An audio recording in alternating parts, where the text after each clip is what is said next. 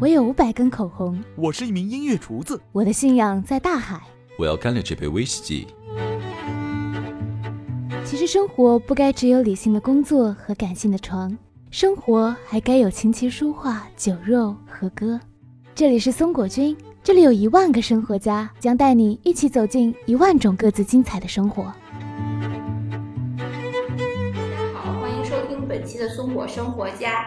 这期我们为大家请来了艺术管理、艺术收藏领域的专家，艺术市场研究中心总监马学东马博士，同时还有我们的老朋友青年艺术家张哲毅。听众朋友们，大家好，马博士好。听众朋友们，大家好，我是马学东。今天我们请来了马博士和张哲毅，跟大家聊一聊拍卖的问题。一千万，一千一千一百万，后面的一千一千两百一千三一千四百一千五。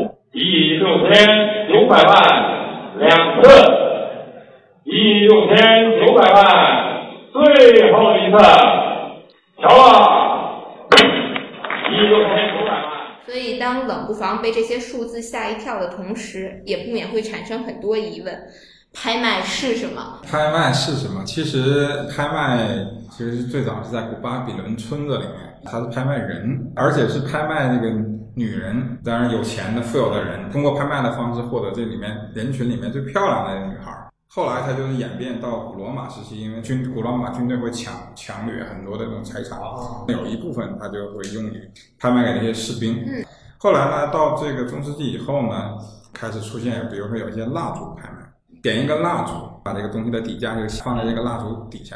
我们其他人我们都可以来出价。出价呢，当然你必须要超过这个委托人他的卖价，他有一个人来看那个纸条。如果你们各位出的价格都比较低，那这个就不能成交。呃，我们现在意义上说的这个什么艺术品拍卖啊，就我们知道的苏富比拍卖公司，一七四四年成立的。啊，佳士得一七六六年成立。我我出两千，我给两千五，我三千，我三千五，我四千，我五千，成交。我只参加过所谓的那种慈善拍卖，就就是两个拍卖师。哎你哎你哎你第三桌的第三桌的，就是你你你多出点，哇，下面就很开心，你知道吗？因为他们但是那个慈善拍卖嘛，来来个高兴，所以正式的拍卖会我还自己没有去过。嗯，那像正式的拍卖会，像保利啊、嘉德之类的，也会这样吗？就是。呃，主持人特别高兴，你多出点。这个当然，正式的拍卖会气氛是很紧张的啊啊，因为所谓拍卖这四个字，记住它的基本原则就是价高者得。不同的拍卖师吧，他有不同的风格。是的，哎，有些拍卖师是很严谨的，所以像您说的。那个他其实挺有表演的，有表演成分的。对，实际上有的时候拍卖师还会做一些小的拍卖技巧。哎，明明场上没有人出价，但是他为了要让这个拍卖这个东西成交呢，他就会先说：“哎，有人出价十万块钱，但是底价可能十二万，他叫的一口价是虚的。哎，他的吸引人有其他人来叫价。哎，这有的拍卖师是挺活泼的，有的就是表演性质欲望很强烈的。那像这样的，我们想参加行不行？看拍卖，只要是我们这个地球人都可以 都可以走进这个拍卖场。那至于参与拍卖，它是有一些基本的要求。国内需要你提供这个身份证、护照什么的，先做一个基本的一个备案。因为国内呢，它需要参拍者交一定的保证金。也是，要不然我频频举牌拍完跑了。对，哎，这就就为了防止你说的这种事情，还要交一个你这种人过过瘾吗？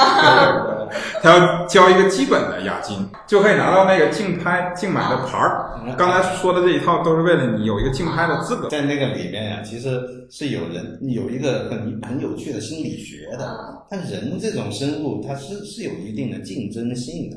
当你举了牌，别人又举了牌，然后看你一眼的时候，你就在举起来，对，你就在会跟他有一个竞争的这种这种心态，就不能输的。哎，对，这也是拍卖市场的一个一最多的一种形式，因为它一所谓一就是这拍卖师，其实是拍卖公司，你们所有的人在底下，哎，去竞买。这是一对多的这样一种购买形式，对，它这个这是拍卖的一个特点，跟其他的这个画廊呀、博览会都不一样。画廊仔细去讲，画廊是一对一，基本上是的。拍卖更重要的特点，咱们叫拍卖，对吧？中文、英文叫 auction，英文这个词的拉丁文最早呢演化成英语了，就变成要增加了，increase，就是要增加价。所以这是拍卖的特点，就是要不断的加价，increase，increase，其实它是词根原来知道这个就是要对，不断的往上加。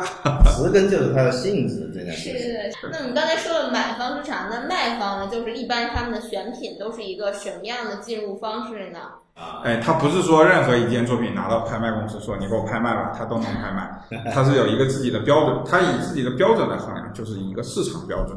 在我看来，我觉得更最核心的就是这个东西能不能再通过拍卖的方式转手出去，也就是说，它要有一个流动性，因为他说白了还没讲拍卖公司怎么赚钱呢？嗯，对啊，哎，他是从买家和卖家给他双方的佣金，他赚钱，所以呢，他必须要保证这个东西能卖出去，他才接单。嗯，啊，哎，要不然他就他等于是亏了。所以像大的拍卖公司，它的标的选择是比较苛刻的。还有的，有时候我们一些艺术家朋友就说：“哎，哲毅，我们去看展。”我说：“看什么展呀？”那拍卖会的展。嗯，我说：“嗯，我我我没去啊，我 我没去。”我心里想，拍卖会的画展有什么好看的？后来后来他们一发图片啊，好漂亮的古画，我就非常后悔，你知道吗？嗯，在所有拍卖的标的在拍卖之前，它要公开进行一个展示，嗯。这叫我们行内说的叫预展嗯。啊，preview，就是提前先看。这个预展呢，还有一个作用，是一是让你来选择这个标的，二是等于是它是真假交给你来判断。啊，其实就真的像他说，拍卖公司是不管真假的。你说到这个，就是一直这么多年都在争论的一个问题，这是拍卖法的其中的一条，嗯啊、就讲这个拍卖公司不为呃上拍的拍品的这个瑕疵承担担保责任。这个呢，就很多人单独理解或者简单理解说，这个就是拍卖公司不为真假负责，不是这样。因为我刚才讲了，拍卖公司它的一个角色，它是中介，它不是一个鉴定机构，它只是说我要提前公示公示出来这个作品，至于判断交给你个人来判断。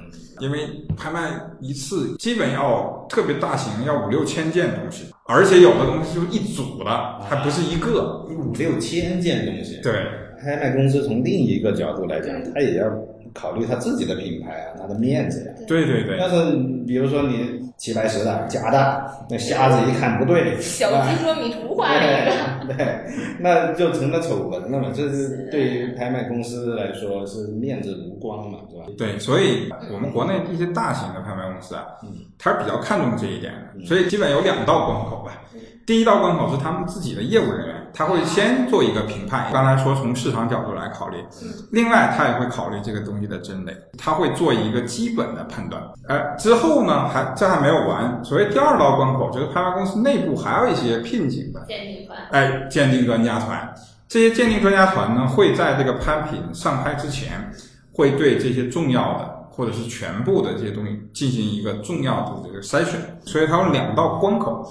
而且像中国的古代书画呀，它会有一些，比如说不肯定的，嗯。比如说船嗯，啊，船谁谁谁做的，它给你标出来了，听所以哎说是谁画的？款儿，是是是是是是，哎，这是一个款儿，它给你标示出来了，提，其实在提示你这个东西未必是，嗯呃，这个沈周啊，或者文建明啊，或者裘英他们的画，在这里面，他就基本做了一个界定，相当于是，所以他把这个权利交给了买家，所以这个预展的作用是非常非常大的，嗯。啊，它还有这样一层含义，那就考眼力了。对，其实就是拍卖公司，虽然法律上来说我是不负责任，但是我为了我自己公司的品牌，我也要对它进行一定的筛选。对。我我本身筛选了，但是谁还没个走眼的时候？对，嗯这是肯定，因为艺术品这个东西其实挺复杂的。是的，哎，像中国这个就更，乾隆也都走眼了，他经常走眼。经常走眼。是就我们走眼了，但是最后的判断权在你，我们会凭着我们的良心对他进行该有的审核。对对对，这拍卖公司其实都很注重这一点，但是可能还是会有一些个事情，对，啊、但是这也是不可避免的啊，因为市场太太庞大了。嗯，这个可能也是一种乐趣，我觉得。比如说嗯，如果谁花了一亿买了一个这个齐白石画的皮皮虾，不是那个叫麻辣小龙虾的，其他的那些藏家老藏家就笑话这个人呢，就觉得自己很牛啊，对。吧？这这个就被耻笑啊，他他他们需要有人买错东西来提高自己的成就感。对 也没准有谁就是花了五百块买了一个真的齐白石的虾，那他也很高兴。对对，这种的可能性还是有吧。还是有的，当然我我们是举个例子嘛，对吧？但这样就让人觉得拍卖是一件很有意思的事情，比提高了谁趣味。对，比但不但比谁钱多，还比谁眼力好。尤其在这个时代，不不不出一点点狗血的事儿，怎么对得起这个秋天呀？对，反正拍卖拍卖这个市场里面，其实我们关注的除了那些天价以外，嗯，其实还是有一些呃挺有意思的事情。呃，但是这些事情呢，可能都是得打上引号的那种事情。再举个举个比较生动的例子哈，这个在英国还不在我们国内，好说一点。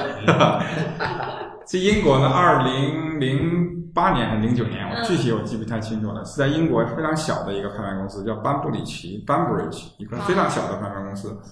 它征集到了呢一个呃清乾隆朝的这个吉庆有余的镂空的啊。呃这个瓶子，工艺非常的复杂，啊、那个比较的罕见，但是这是被一对这个兄妹提供过来的。嗯，兄妹的父母呢，就这个这个瓶子一直放在这对兄妹的父母家里面，作为一种呃放这个灯的插座。正好这个没有钻那个底儿，啊所以他拿到拍卖公司还是比较完好的。嗯哎，那几年中国艺术品市场特别火，中国买家就等于全世界扫货，特别非去那个小的拍卖公司，他还不是所有的价格去看那件瓶子。拍卖现场的时候呢，也座座无虚席，全是中国人，都是自己，基 基本一色儿的中国人。那个中国的那个清嗯清乾隆的瓷器，他估估价呢应该是认识不足，所以他也当然他也是为了吸引买家，但他估的一个极低的价格，不是特别合理，他一千英镑。好便宜啊，啊！就一千英镑了。当时呢，对，零八年、零九年应该是十二左右，我去过啊，不贵吧？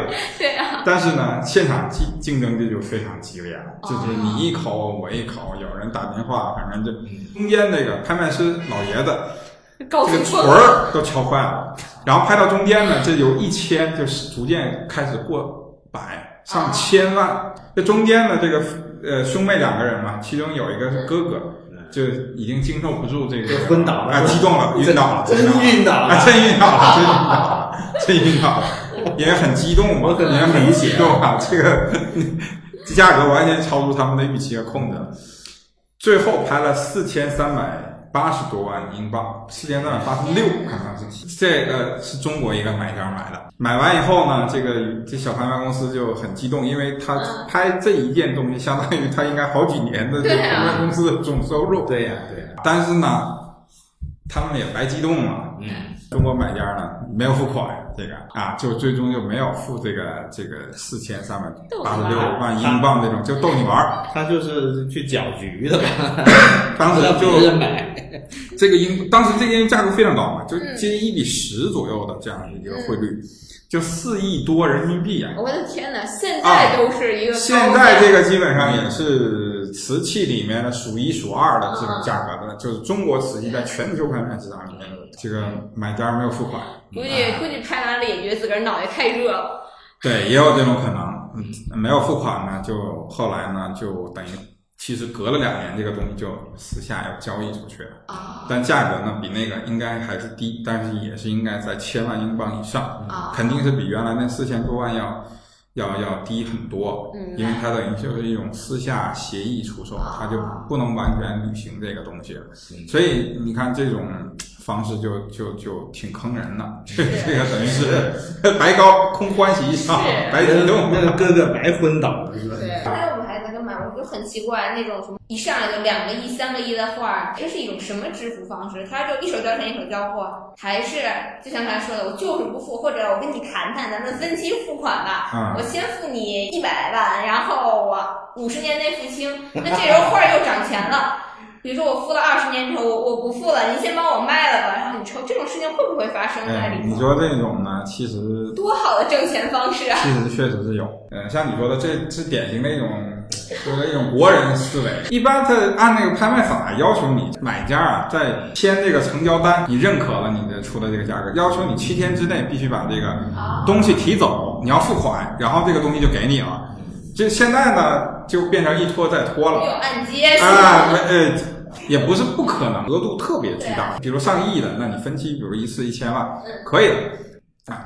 但是如果你分期付款五年，然后你五年以后再不要了，这这五年以后这涨价了，再帮我拍出去吧，这属于典型咱们说叫空手套白狼。是的，哎，这种呢是严，其实应该严格杜绝的啊。之前国内的有一两回这种事情，而且做的更灵活啊，他付了一部分钱。等于有一部分所有权是他的了，但是这画没完全到他手上，但是他就在另外的这种信托公司啊发行了一个信托，等于是没有完全到手的这个作品的所有权呢，通过这种信托的方式再给消化出去，然后让其他人付信托款的这些人呢来买单，给他这个钱就给他了，他然后再来付这个，这完全是一种另更高级的空手套白狼。对呀、这个我就说人家这这这些玩钱的人，真是我说钱高人胆大。对吧？咱们这些这这这个傻傻画家，从来就想不到这这种方式。对我我我老觉得太麻烦，可是人家为了挣钱，真的不怕。对那这应该是在被管理的状态。对，拍卖企业其实也会针对这种买家呢，他会设立一种黑名单，呃，不能发给他竞竞买的这种牌儿，那也就会杜绝一些这种后续的这种。坑我们一次也就行了，你别来来回回的。他下回可以叫他表弟来拍，对吧？对可以叫他熟人来，这真是很难。对，你说的也对。所以这个事件呢，啊、包括之前还有中国藏家竞争那个兽首的那个啊零八年嗯拍卖伊夫圣罗朗的那两件，一个兔手，一个扶手，中国买家也没有付款。其实这两个事儿呢，在当时被国际上激烈的一个讨论。这东东西，我觉得你它里面很复杂。嗯，嗯，当然这里面最核心的一个，你要遵守游戏规则。是的，是的。不遵守这个游戏规则，以后就不不跟你做游戏，对它影响了中国的收藏家、收藏者的一个形象。是的，就国际上的很多媒体对这个事情，对中国买家、中中国收藏家的一个不信任，嗯。所以才有苏富比佳士得刚才说了，在香港原来根本不用这个交保证金的，啊，后来他们也不得不要求中国的买家要交保证金，所以你可以看，就是这个诚信。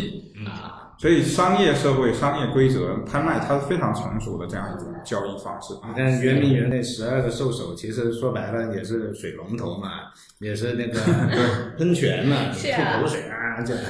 但是呢，它怎么样突然间就变成了一个这这这个民族主义用来说事儿的一个一标志性的东西了？然后就在这个争论里面，就会有很多民族情绪的或者是非理性的声音在里面。对，反正那个那个人还说我拍了，但我没给钱。呃，国内的都在网上说好，这都是长我中国志气，这我就觉得非常这个对不符合逻辑，是吧？对对对，这不专家也说了嘛，其实就是那个东西，它在世界的流散范围内和重要性而言，它没有那么高的价值。圆明园生肖铜像是按照我国十二生肖设计的喷水时钟，每隔两小时代表该时辰的生肖像就会从口中喷水，因此也被称为水力钟。一八六零年，英法联军劫掠圆明园之后，十二生肖铜像流落四方。虽然目前已经有五座铜像经各种渠道回到祖国，但还有龙首、蛇首、羊首、鸡首和狗首五件铜像下落不明。此次将被拍卖的鼠首和兔首，极可能是最后公开露面的两件。刚才我们讲，再回溯一点，我们回到一八六六零年第二次鸦片战争结束以后，一直延续到中国的七十年代末，呃，文化大革命结束以后，这是中国的艺术品一个大的一一是流散的过程。另外，更重要，从市场价值上来讲，从康乾盛世一路其实等于是在走低，低，嗯，走到这个文革结束以后，这个谷底了，谷底了，从后面开始反弹。对所以如果是从这个角度来理解，其实艺术品市场起了一个这样一个功能，但是实际上它是一个把中国艺术品应该有的市场价值，嗯给把这个价格体现出来。其实价格的背后是价值，哎，是因为中国中国我们中国这不是自吹啊，就是在放眼全世界，咱们中国的文明一直没有中断过。二是我们这我们自己太了解了，我们的这种艺术品的这种丰富性和呃这种生动性和这种广泛独特，在全世界基本没有，你找不到第二个人可以跟我们 PK。所以，哎，像你说的，经济发展了，一个国家经济发展以后。艺术必然重新对自己本国的艺术和文化要进行一个重新的反思，重新反思的过程，通过我们在商业社会形态里面就反思出来，我们通过市场的方式把中国艺术品的价值。所以啊，你说狗血它只是一个点缀，主要的还是鸡血。它确实是反映出一个国家文明的一种价值出来。对，所以中国艺术品市场它这些年的这样一个功能，我觉得恰恰是这个功能，而不是大家所认为的说它提供了多少天价，制造了多少天价艺术家，这些是副产品，这些是市场的一个结果，而不是这个市场它应反映出来的一个过程。通过这样一种很直观或者很刺激这种方式，我们重新来思考我们的这个哎，这个随便一聊就已经二十多分钟了。但是明显还不够，所以我们下一期将接着邀请马博士和张哲毅跟我们聊聊跟拍卖有关的事情。下一期我们将一起说说拍卖市场带来的世界性文化交流，说一说眼前最火的二零一六年秋拍，以及作为普通人我们如何可以参与到拍卖当中，如何通过拍卖开开眼界，以及在今后的节目我们也会约马博士一起再与大家聊一聊艺术品投资，看看这一个之前。比房市涨得还要疯狂的艺术品市场，是不是以后一个我们普通人投资的新方向？所以这期谢谢马博士，谢谢哲一，谢谢谢谢听众，谢谢哲一兄，谢谢梦阳，谢谢三连松果。好的，谢谢。这里是松果生活，这里有 APP、微信和电台，这里每周都会跟生活家一起在喜马拉雅跟您聊天。感谢收听，下期再见。